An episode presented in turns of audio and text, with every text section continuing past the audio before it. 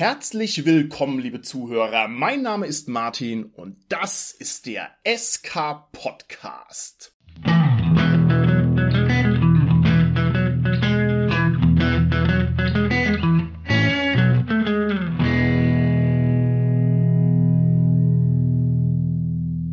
Normalerweise kündige ich eine Interviewfolge mit dem kleinen Sätzchen an, dass wir heute eine kleine Interviewfolge machen. In diesem Fall hoffe und wünsche ich mir allerdings, dass es ein monumentales Interview wird, bei dem die Wände wackeln, denn unser Gast, den wir heute bei uns haben, der hat's in sich. Es handelt sich dabei um eins der Rollenspiel-Urgesteine in Deutschland, um eine Schriftstellerin und Autorin, die die Szene wahrscheinlich geprägt hat wie kaum eine zweite.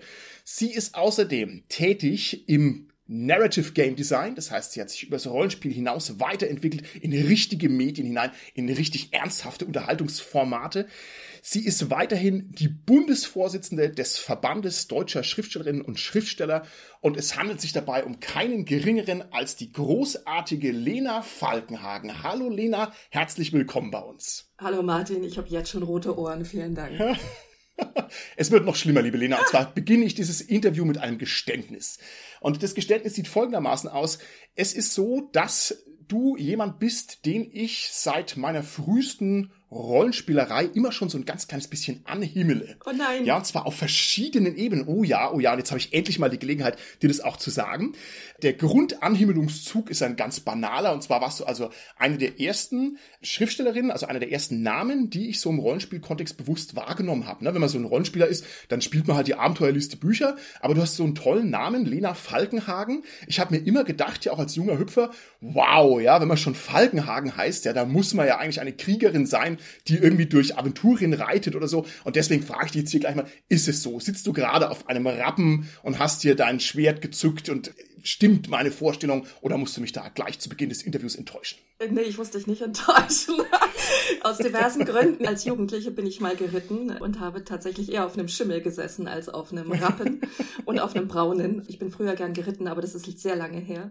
Ich habe auch schon Schwerter in der Hand gehabt. Ich habe nämlich mal japanischen Schwertkampf gemacht, tatsächlich. Und ich bin tatsächlich auch mal als Ronda der Redaktion bezeichnet worden, also als die Kriegsgöttin des Universums sozusagen. Insofern, ja, ich glaube, ich habe auch was Streitbares. yes, sehr schön. Kann ich da also einen Haken dahinter ja. machen? Dann hat sich das also bewahrheitet. Das ist ja wunderbar.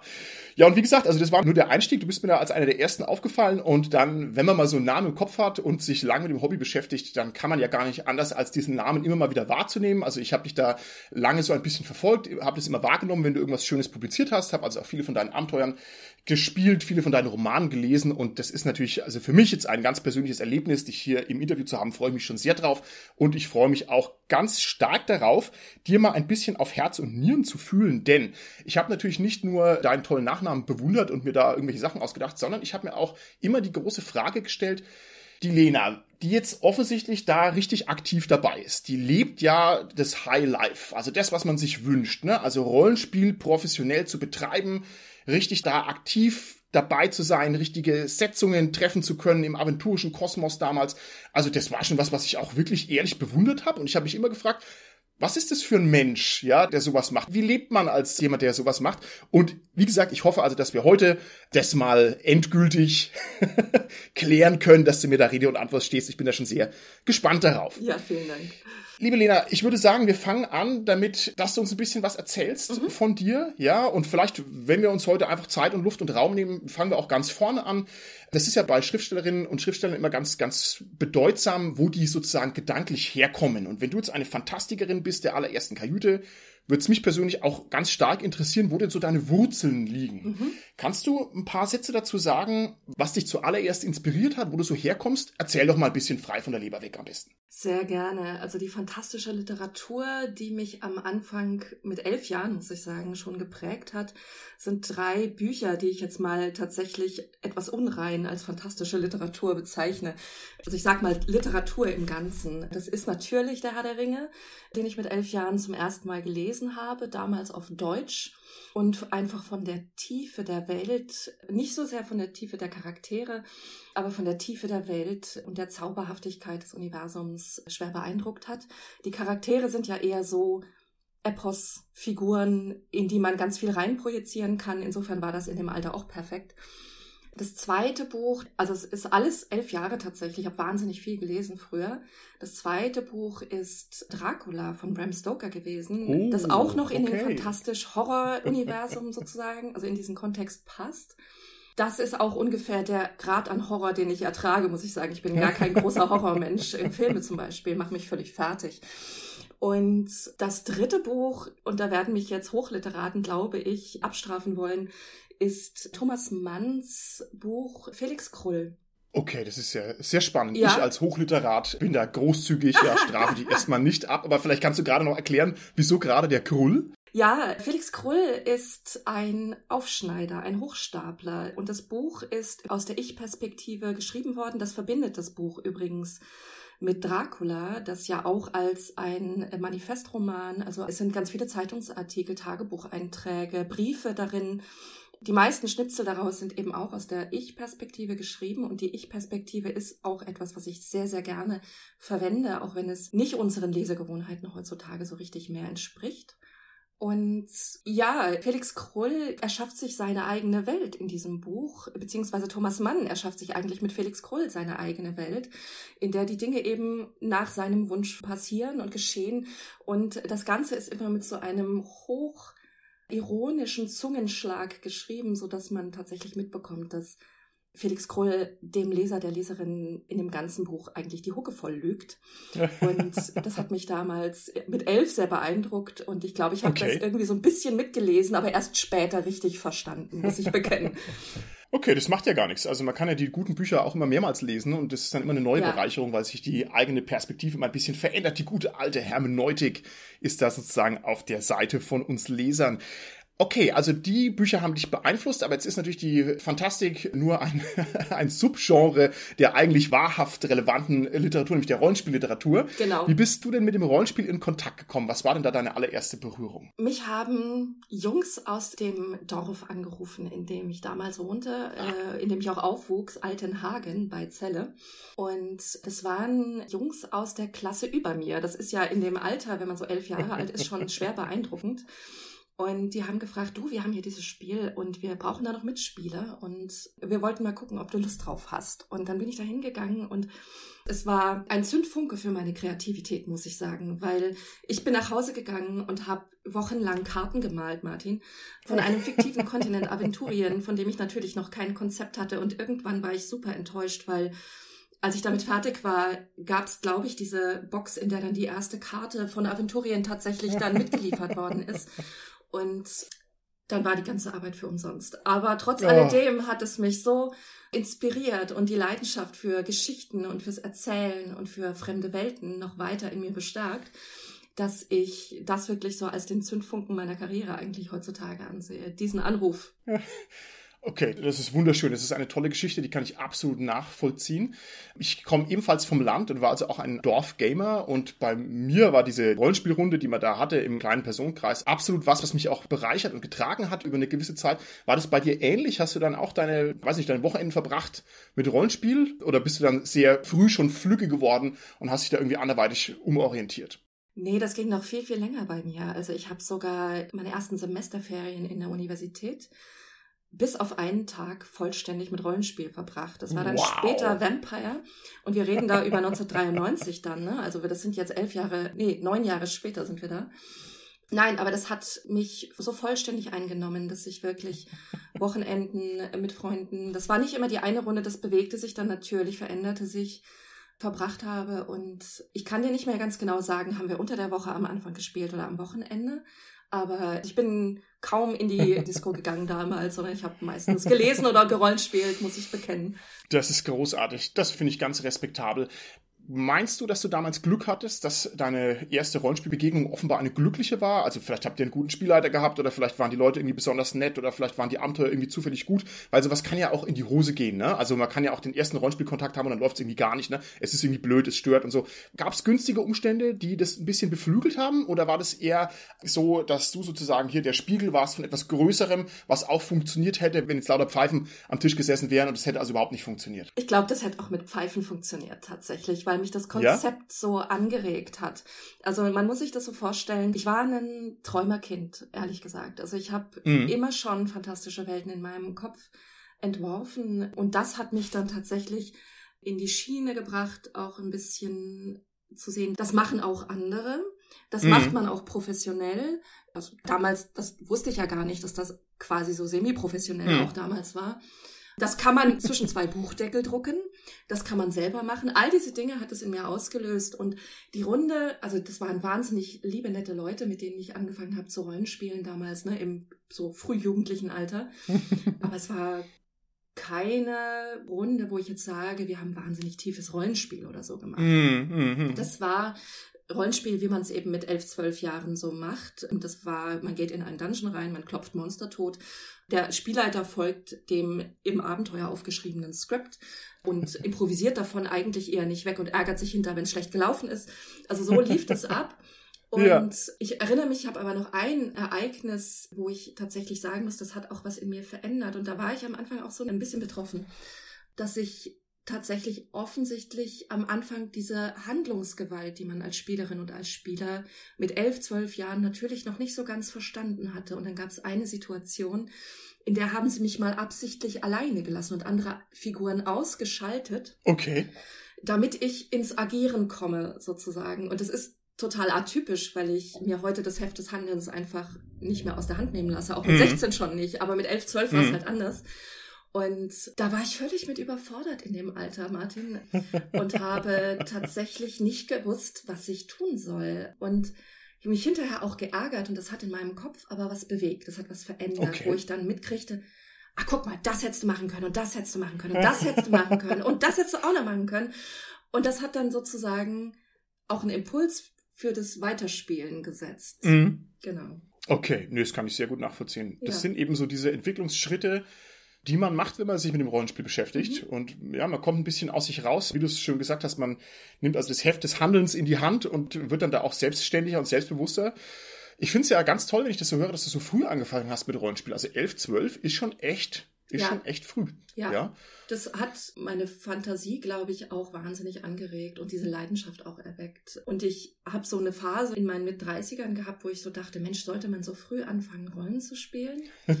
das weiß ich immer gar nicht, aber ich glaube, dass man als Kind dieses Rollenspiel-Moment sowieso macht und hat. Mm, mm. Insofern kann es, glaube ich, auch meines Erachtens nicht schaden. Okay. Ich höre so ein bisschen raus, dass dir die tollen Rollenspielgeschichten gut gefallen, die man so erlebt. Ja. Das passt jetzt aber nicht so sehr zusammen damit, was du mir erzählst mit der Frühphase deines Rollenspiels. Man geht ins Dungeon rein und ja, haut halt die Orks um oder so, wie es halt früher noch so war.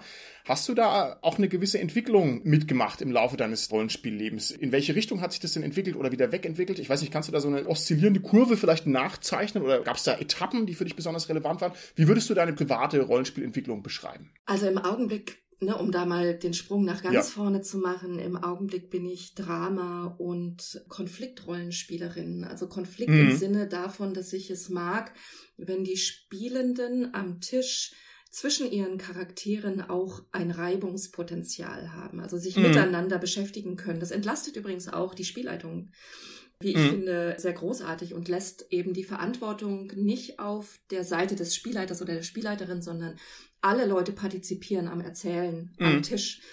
Aber ja, ich kann sehr genau festmachen, wie sich das dann entwickelt hat, denn mein Erweckungsmoment für gutes Rollenspiel mm. Mm. war der Zorn des Bären von Ina Kramer. Okay. Ja, Ina Kramer hat ein Abenteuer geschrieben, in dem also einfach nur nivesische Kultur, also die Nivesen sind so eine Art lappländische Kultur ja tatsächlich. Und in diesem Abenteuer kam eine Schneeballschlacht vor. Und wenn du bis dahin nur Kämpfe ausgewürfelt und ausgespielt hast, um Monster tot zu hauen und die Abenteuerpunkte ja, zu bekommen, ja. ja. Und plötzlich macht so eine spielerische Schneeballschlacht mit, die dann eben auch nach Kampfregeln ausgewürfelt wird. Das hat uns so viel Gaudi am Spieltisch dann auch gemacht, einfach auch auszuspielen, wie man das miteinander dann, ne, also wie man sich gegenseitig ja, einseift ja. und so. Und da ging bei uns allen plötzlich so eine Leuchte im Kopf an und wir dachten, das geht auch anders. Und plötzlich kamen Hobbys mehr noch an den Spieltisch von Charakteren, Leidenschaften, Charaktereigenschaften, auch mal dagegen sein, nicht nur straight Abenteuer lösen wollen. Und es begann für mich an dem Moment das echte Rollenspiel, so wie ich es heute mhm. verstehe. Okay, das ist ja super interessant. offensichtlich war der Zorn des Bären insgesamt ein relevantes Abenteuer. Ich kenne es tatsächlich auch, auch verknüpft mit einem persönlichen Erlebnis. Ich weiß noch, wie das bei uns damals durch die Klasse gereicht wurde. Und man hat so gesagt, hier, guck mal da, guck mal, wie viele Lebenspunkte da der Bär hat, weil da steht nämlich Lebenspunkte unendlich. Und das konterkariert ja alles, ja, was man so ja. an Dungeon Crawl kennt. Ja, wie soll man den denn besiegen? Ne? Also das war offensichtlich, so banal es auch ist, war es halt trotzdem eine relevante Sache.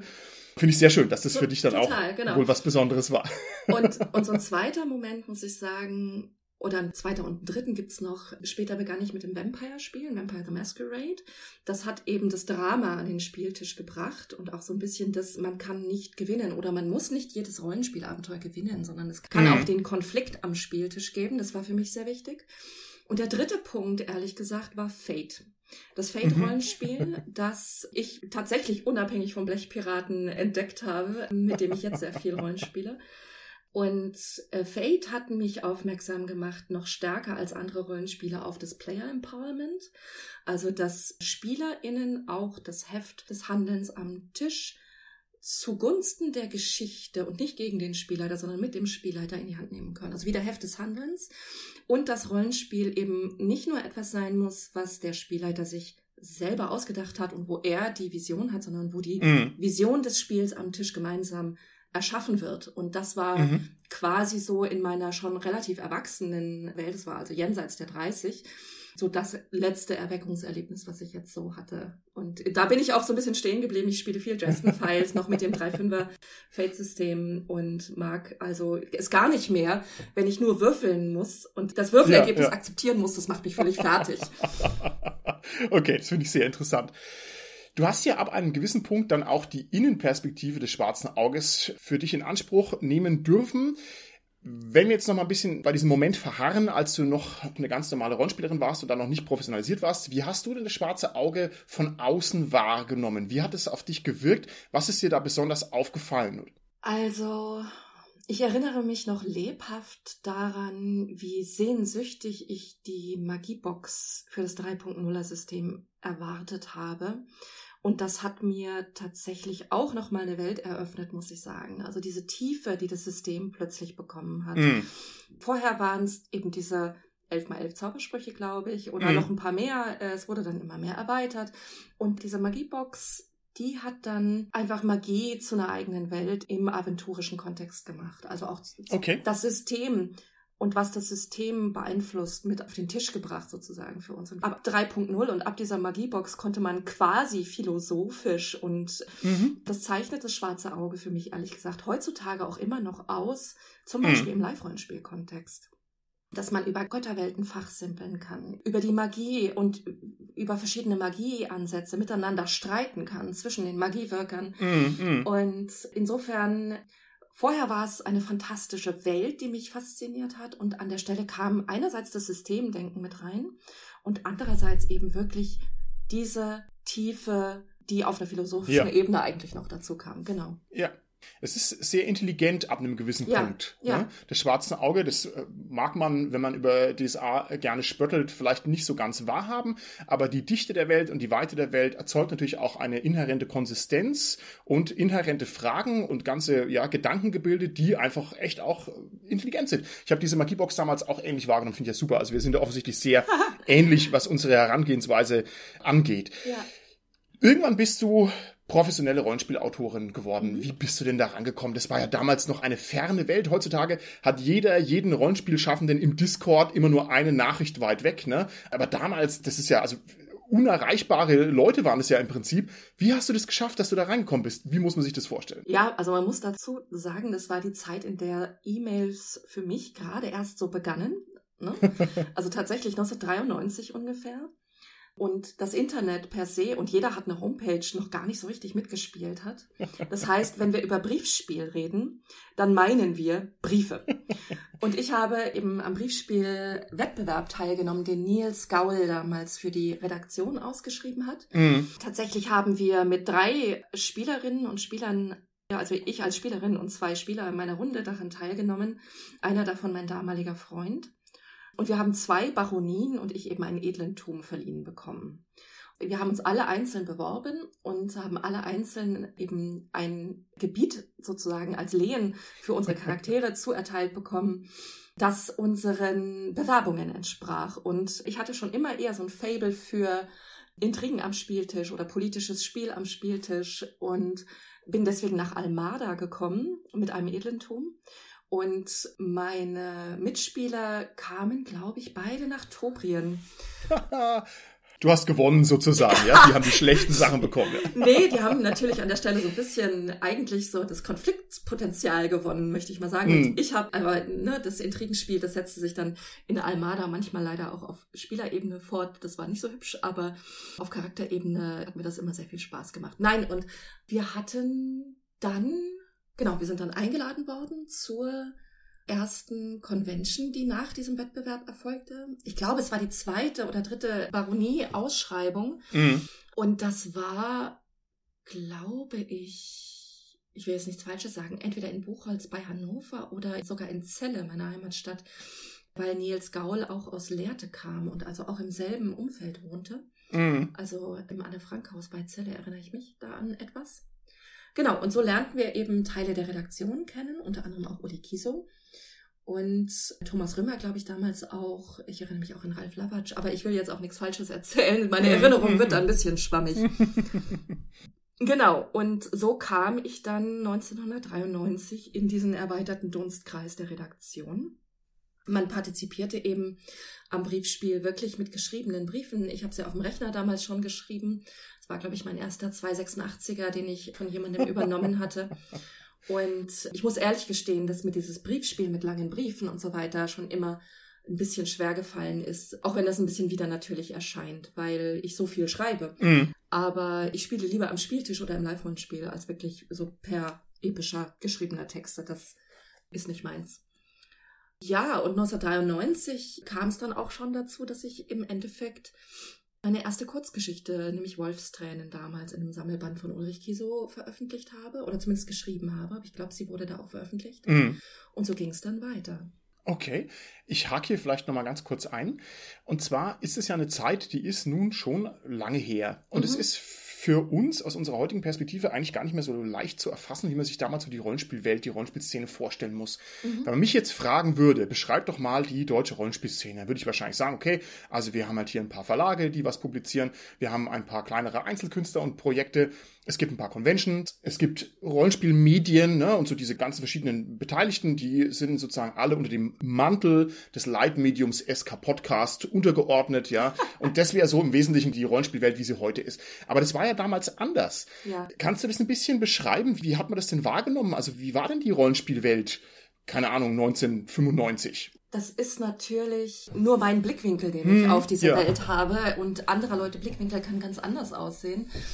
Aber wir dürfen ja nicht vergessen, dass das Schwarze Auge damals noch Schmidt-Spiele gehörte. Das heißt, einem verhältnismäßig hm. großen Brettspieleproduzenten, für den das mehr so eine bunte Kuh im Portfolio war, eigentlich, glaube ich. Und bei Schmidt-Spiele hat Willi Grögel, meine ich, damals das Briefspiel betreut. Das heißt auch diese DSA-Clubs, die es am Anfang gab, betreut. Ich hatte nie so einen Club, muss ich dazu sagen, glaube ich. Aber es gab davon wirklich viele, die dann halt eingetragene offizielle DSA-Clubs waren. Vielleicht kann man sich das ein bisschen als Vorgänger dieser Alvaraniare, die später auf den Conventions unterwegs gewesen sind, vorstellen. Wobei diese Clubs halt eben nie offiziell auf Cons unterwegs waren. Und eigentlich waren es alles separate Gruppen. Ne, wir erinnern, es gibt kein Internet. Mm, mm. Man hat miteinander telefoniert, man hat sich Briefe geschrieben. Es begann dann irgendwann, auch wenn man eine E-Mail-Adresse hatte, Kommunikation über E-Mail. Aber gesehen hat man sich eigentlich nur und austauschen konnte man sich nur auf den wenigen Conventions, die es damals okay. gab, wie zum Beispiel Hannover spielt oder ich glaube, ne, ich kann nicht genau mm, über die Daten sagen, aber ich glaube, der Nordcon war auch schon relativ früh eins. Und ich konzentriere mich ja auf Norddeutschland, weil ich ja. immer in Norddeutschland gelebt habe. Über Süddeutschland kann ich nichts sagen.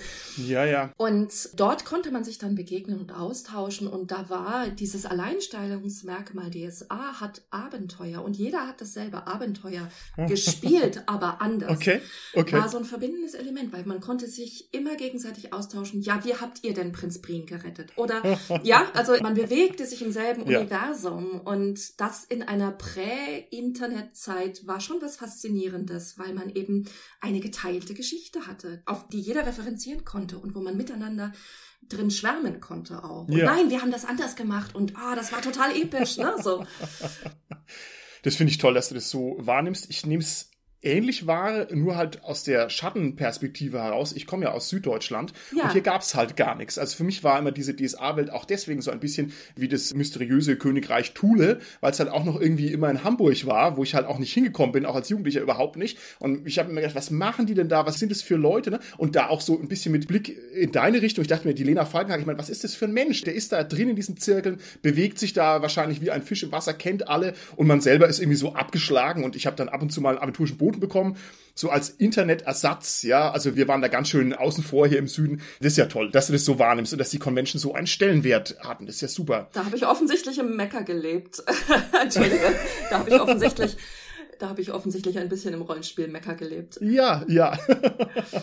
und ich habe es sehr beneidet. Und du warst also dann sozusagen drin in der Szene und auch im engeren Kern der damaligen Rollenspielschaffenden, also der DSA-Welt, in der Nähe und im Dunstkreis der DSA-Redaktion und konntest dich dann da also entsprechend entfalten. Wie ging's weiter? Irgendwann hat man dir ein Abenteuer angetragen, irgendwann hat man gesagt, hier, du kannst schreiben, schreib mal was, oder wie muss man sich das vorstellen? Tatsächlich relativ ähnlich. Also wir erinnern uns, wir waren über dieses Briefspiel eh so ein bisschen mhm. mit der Redaktion in Kontakt. Es gab das, ich weiß nicht, wie es sich nannte, Redaktionstreffen in Buchholz bei Hannover.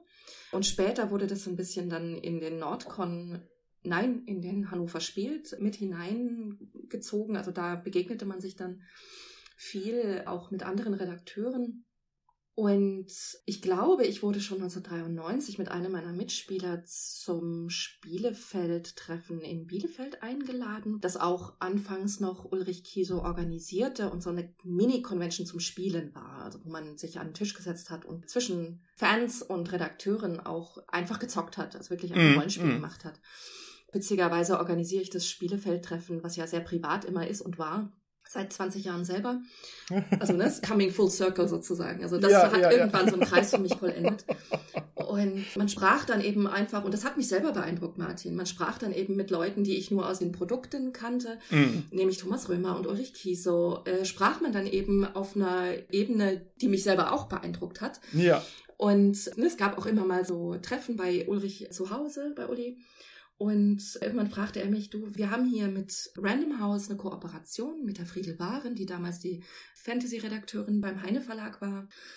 Und die machen einen Kurzgeschichtenband. Und ich glaube, Uli wusste auch, dass ich Literatur studiere und dass ich mhm. auch irgendwie eine Kurzgeschichte angefangen hatte zu schreiben. Das war Wolfstränen, die dann in dem ersten Band, den Uli auch veröffentlicht hat, tatsächlich publiziert war. Und das war eine große Ehre und ein großer Schock für mich, muss ich sagen. Mhm. Okay. Und das ging, ich krieg's nicht mehr ganz zusammen. Ich wollte auch einen Roman schreiben. Also ich schrieb schon einen Roman über eine meiner Spielfiguren, die dann auch in diese gerade erdachte Romanreihe quasi integriert wurde, nämlich Schlange und Schwert. Das, nee, doch, Schlange und Schwert war mein erstes Buch. Ja. Mhm.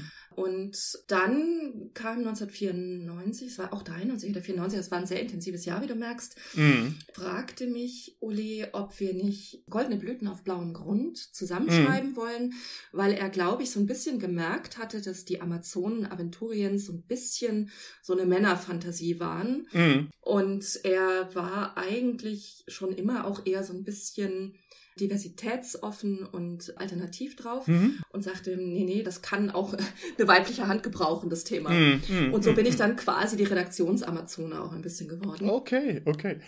und habe dann, als er seinen Infarkt hatte, da rief er mich dann an, nachdem es ihm wieder ein bisschen besser ging, aus dem Krankenhaus und sagte, Lena, du musst das Abenteuer jetzt wohl alleine schreiben. Und da habe ich geschluckt und dann habe ich das Abenteuer alleine geschrieben. so, genau. Also das war der Anfang. Okay, das ist ja großartig. Wie hast du diesen Professionalisierungsschritt empfunden? War das für dich eine große Sache? Also hast du gedacht, hier, die Götter haben mich geküsst, ich darf das tun? Oder war das für dich eine eher gruselige Herausforderung, dass du gedacht hast, okay, ich muss jetzt hier was liefern, es wird gelesen, vielleicht finden es die Leute nicht gut. Hast du dich da einigermaßen wohlgefühlt? Hat es dein restliches Leben vereinnahmt? Also du hast mir jetzt erzählt, du hast Literatur studiert, hast du dann gesagt, okay, dann muss jetzt jemand Pausesemester einlegen oder sowas. Also ich würde gerne wissen, was für einen Impact das letztlich auf dich hatte, diese ganze Angelegenheit. Das hat mein Leben auf den Kopf gestellt, tatsächlich. Okay.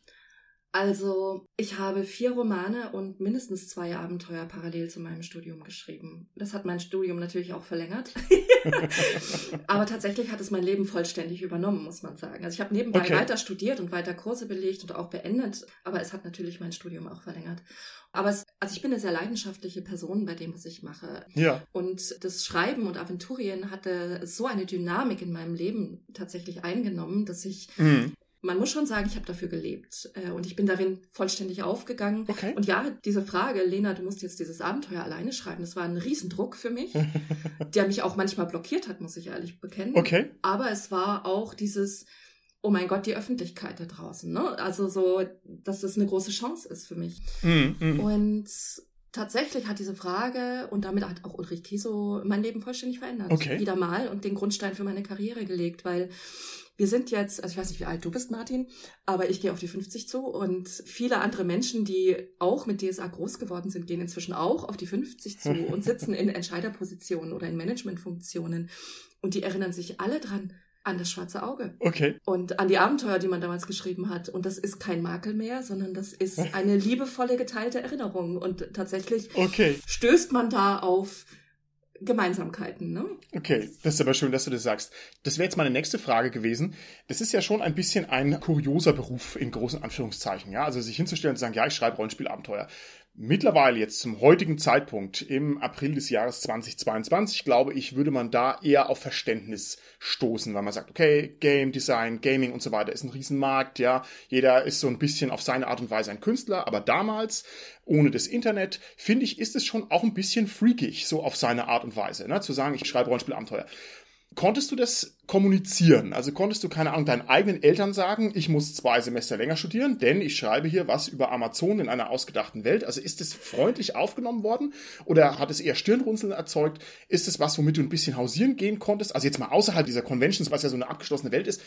Wie konntest du damit an die Öffentlichkeit treten? Ist dir das leicht gefallen oder eher nicht? Da muss man auch differenzieren zwischen Eltern und Öffentlichkeit. Also meine Mutter hatte glücklicherweise großes Vertrauen in mich und hat mich machen lassen und hat gesagt, das Mädchen, das findet schon seinen Weg. Und ich glaube, die war fasziniert von dem kreativen Potenzial, was da auch dahinter steckte.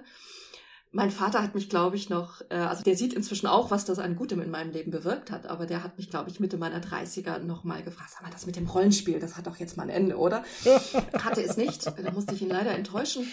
Aber okay. die Öffentlichkeit, da hat man das gerade am Anfang und auch noch bis in die 2010er hinein nicht so richtig kommunizieren können. Also in der mhm. Bewerbung mhm. hätte ich das damals nicht geschrieben. Ja, ja. Oder, keine Ahnung, den öffentlichen Lebenslauf. Inzwischen kann ich mich damit einfach nicht mehr verstecken. Es ist egal, ob ich es reinschreibe oder nicht. Aber nee, das war schon was Kurioses. Und ich war ja noch viel schlimmer, Martin. Ich war ja auch Computerzockerin. Also ich habe ja tatsächlich, ja, ja, ja, ich war eins von den Mädchen, die Gamer waren.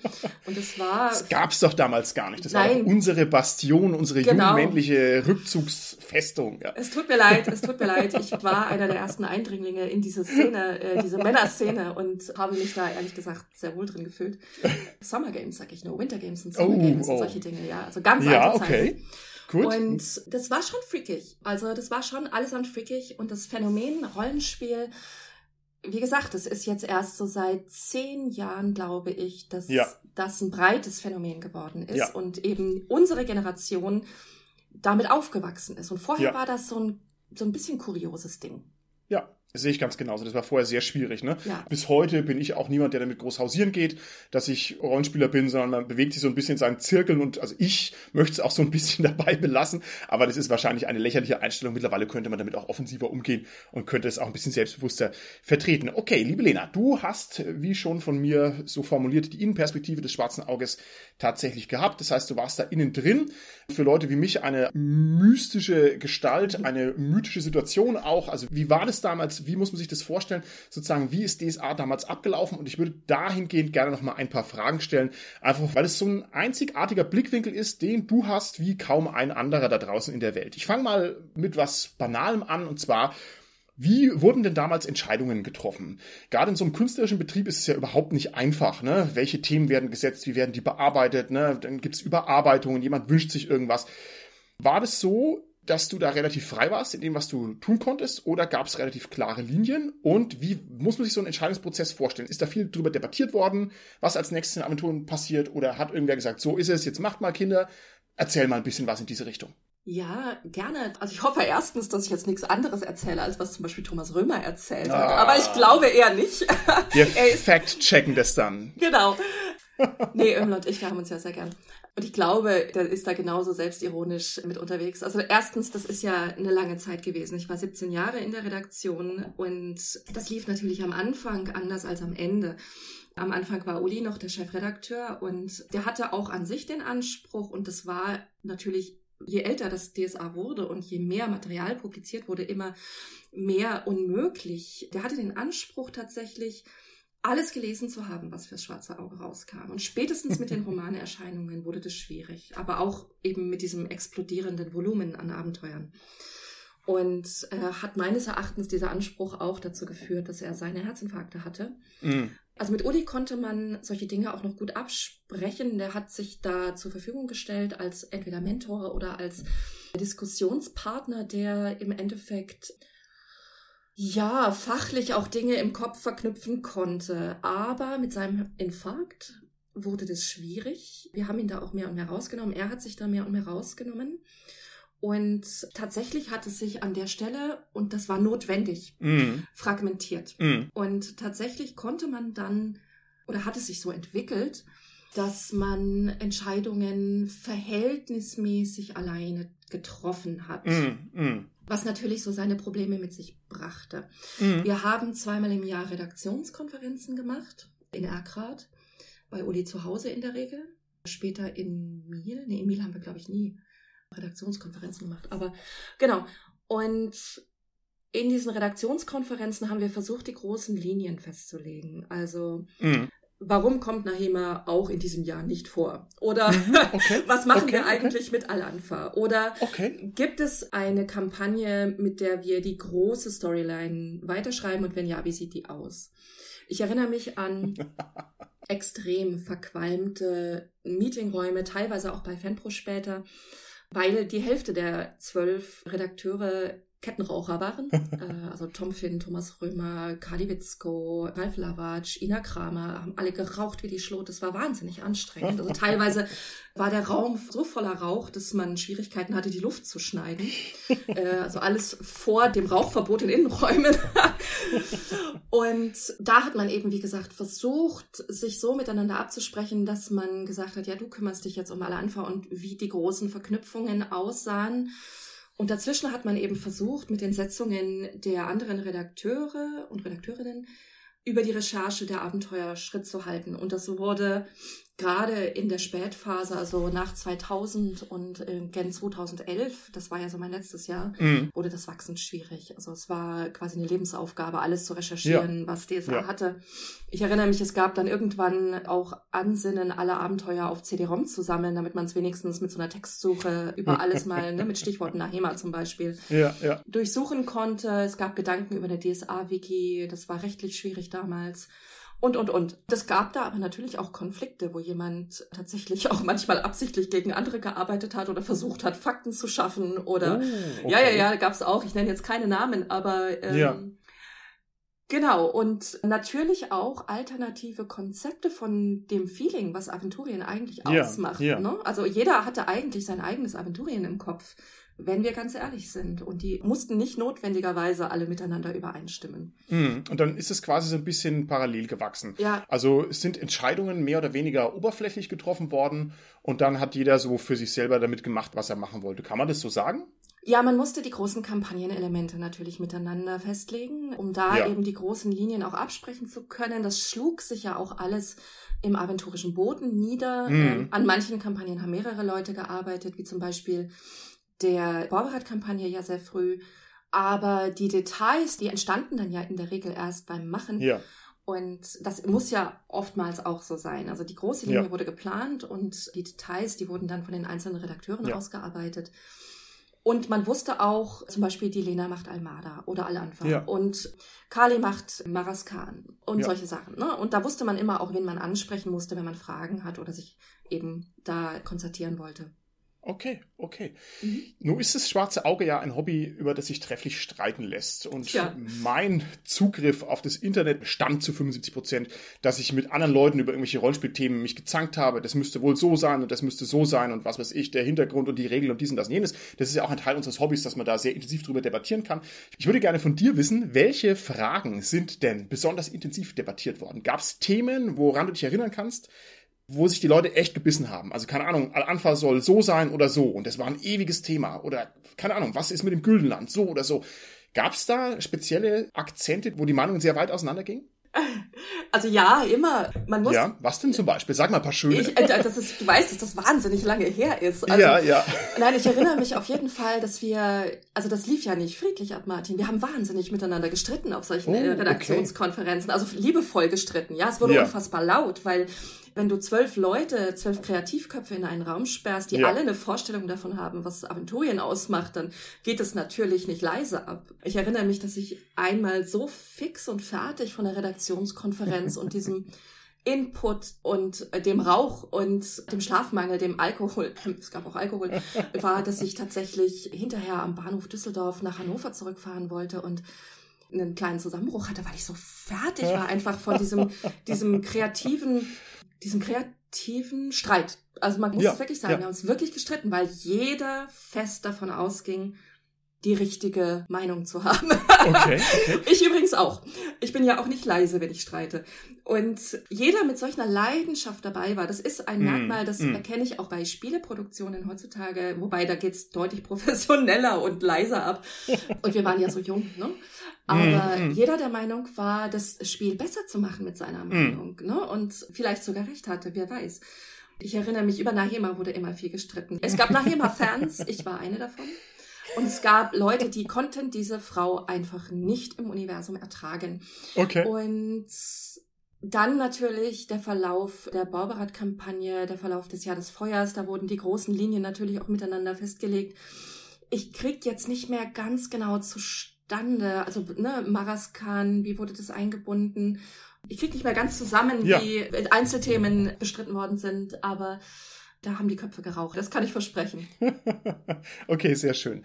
Jetzt klingt es natürlich wie der Traum eines jeden DSA-Spielers, so die Frage, was ist mit Nahema, ja oder nein oder dies oder jenes. Das sind ja quasi richtig ernste Rollenspielthemen, aber das Leben funktioniert ja so nicht. Sondern die eigentlichen Themen, über die man sich streitet, das sind ja viel leidigere Themen. Irgendwie Kommasetzung funktioniert nicht oder was ist mit der Zeichenanzahl im Abenteuer oder dies und das und jenes. Also so ein Kram ist doch das, was das eigentliche Leben anfüllt, nicht diese schönen Fragen.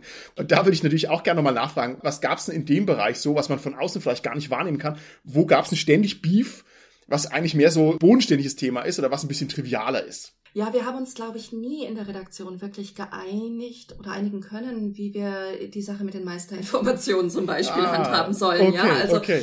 wir erinnern uns am Anfang des Schwarzen Auges, da gab es ja immer Kästen zum Vorlesen und dann so spezielle Informationen und Meisterinformationen mit dem schwarzen Balken. Mhm. Und wie man das handhaben soll, was gehört jetzt in Meisterinformationen etc. rein, wie handhabt man das, äh, das war tatsächlich nie klargezogen.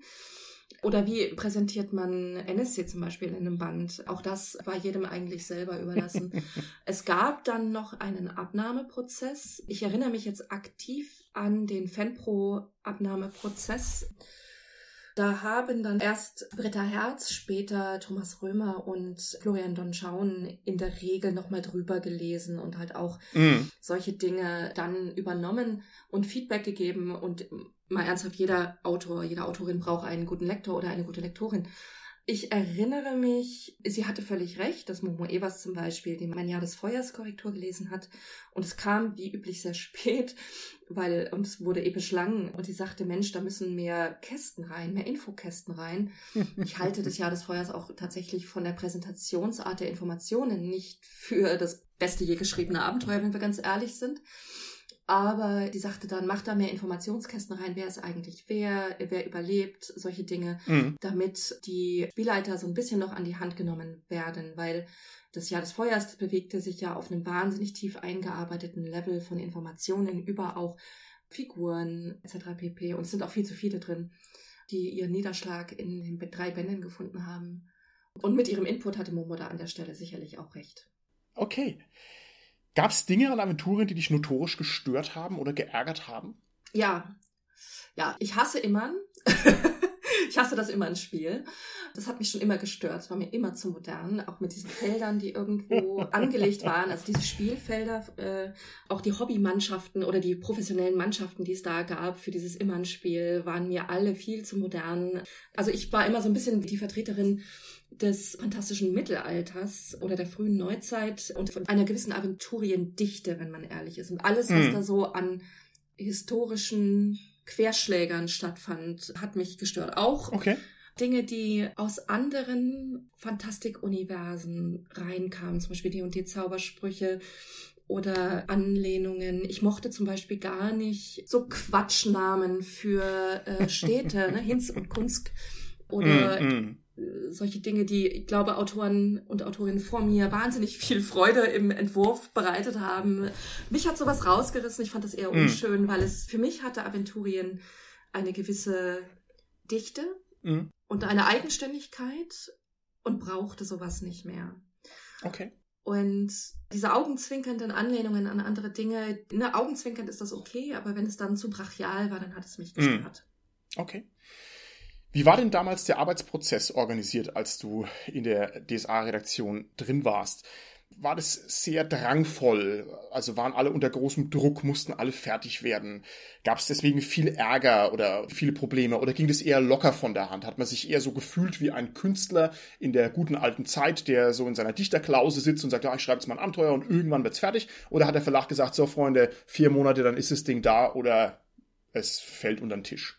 Es gab natürlich Abgabetermine und natürlich haben sich verhältnismäßig wenig Leute daran gehalten, was auch zu Problemen führte.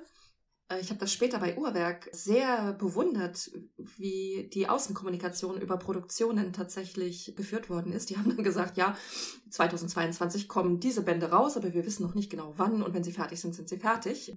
Da konnte man also mit je weniger Termine man nach außen kommuniziert, mm. desto weniger muss man sie auch nach innen einhalten. Das ist das Gute daran. und man muss sich ja nochmal vergegenwärtigen, glaube ich, an der Stelle, dass wir alle keine Profis waren. Wir sind dafür bezahlt worden, für die Bände, die wir publiziert haben. Aber für die Redaktionsarbeit sind wir nie bezahlt worden. Die mm. hat ja quasi freiwillig stattgefunden. Das bedeutet auch, dass alle Besseres zu tun hatten, als ihr DSA-Abenteuer oder den nächsten Regionalband fertig zu schreiben, weil es okay. alles keine Profis waren. Also es waren alles Hobbyisten. Mit okay. ganz wenigen Ausnahmen von Uli, später Thomas Römer als Chefredakteur. Mm. Also es gibt in Deutschland ja nach wie vor nur eine Handvoll Leute, die tatsächlich von Rollenspielproduktionen tatsächlich leben können. Mm. Und wenn du mit Hobbyisten arbeitest, dann musst du auch damit leben können, dass eben Publikationen zu spät eingereicht werden oder zu spät ja. fertig werden. Das kauft man sich dann eben mit dem Mangel an Bezahlung einfach ein.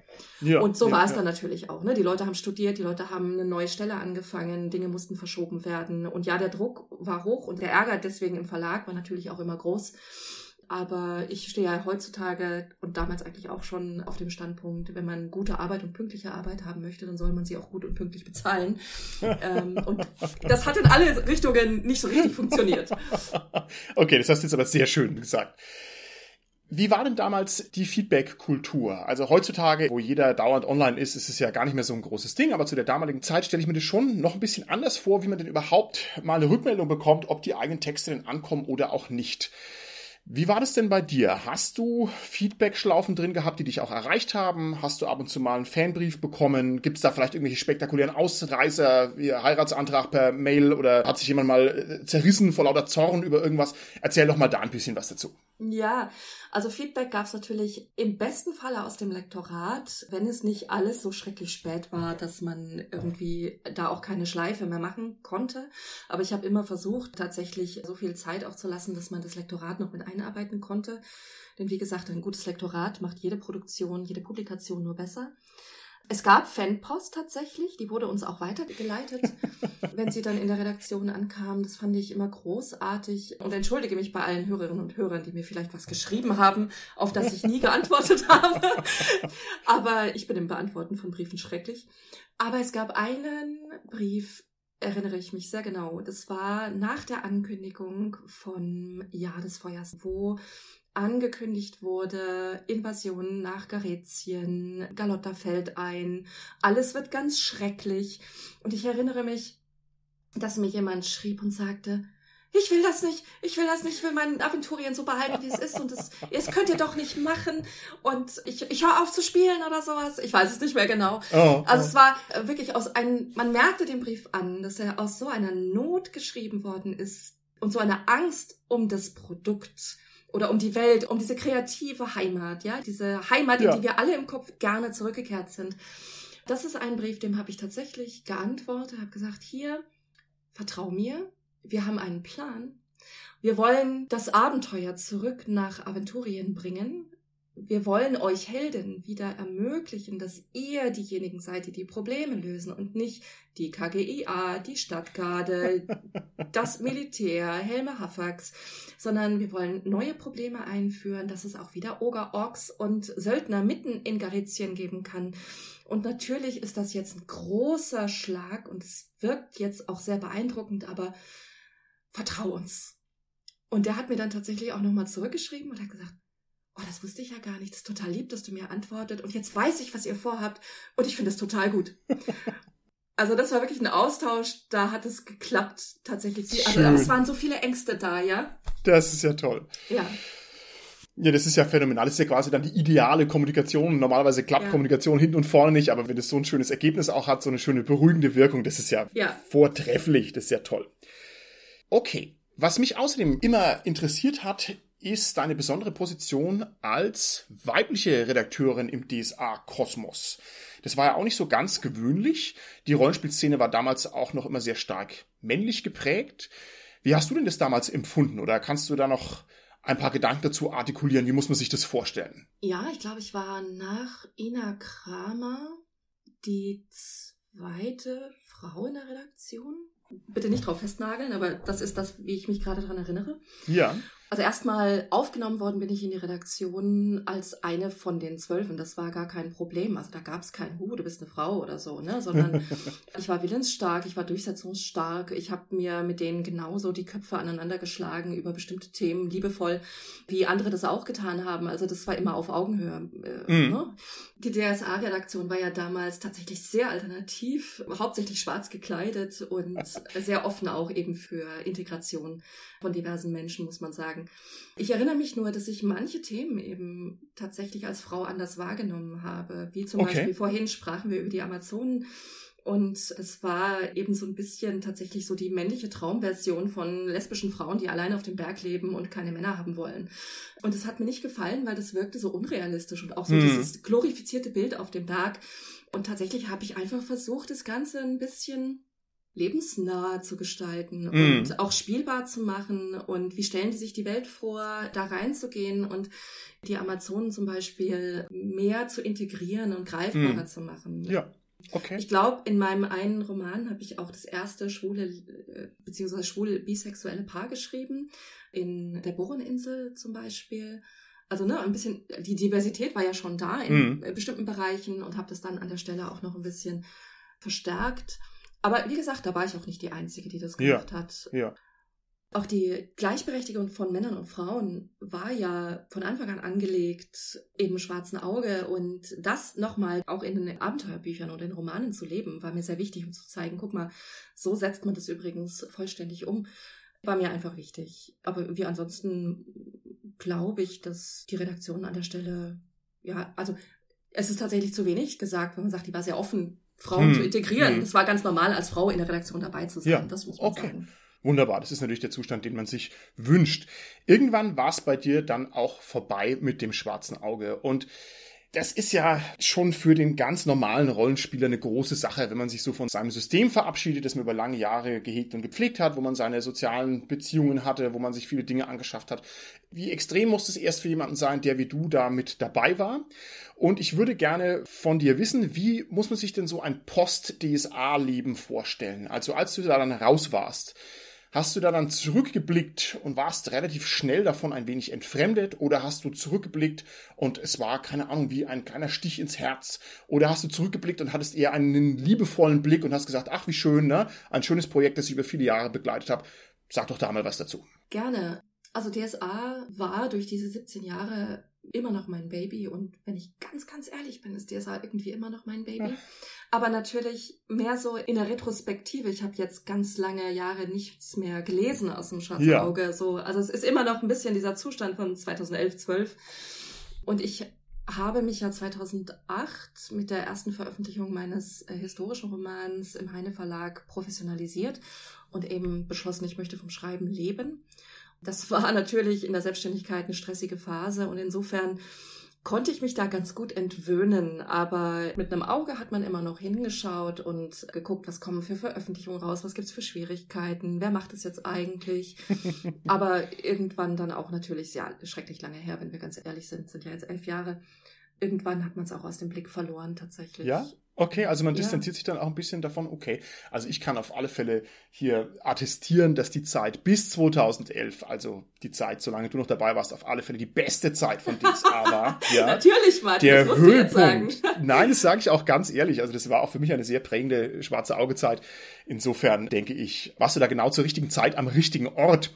Okay, du hast gesagt, du hast historische Romane geschrieben und mhm. das werden wir sehr intensiv besprechen. Wahrscheinlich nicht mehr in dieser Folge.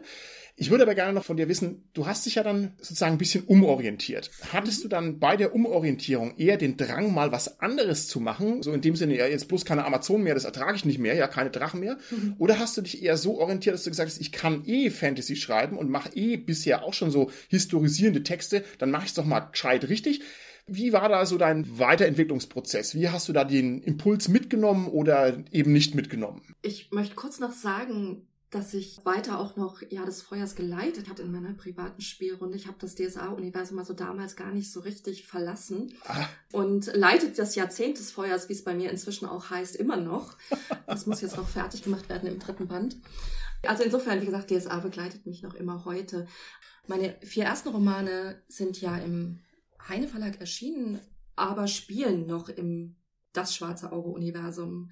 Da habe ich mir die Schreiberfahrung geholt und der Schritt von der Fantasy, also vom fantastischen Mittelalter rüber in mein tatsächlich wahnsinniges Interesse in die historische Zeit in Deutschland im Spätmittelalter, in der Gotik, der war ein kleiner. Da habe ich tatsächlich mich wahnsinnig drauf gefreut, auch historische Romane zu schreiben. Und das ist dann tatsächlich auch die Entscheidung gewesen, die wir zusammen, also mein Agent und ich zusammen gefällt haben und die ich tatsächlich auch nicht bereut habe.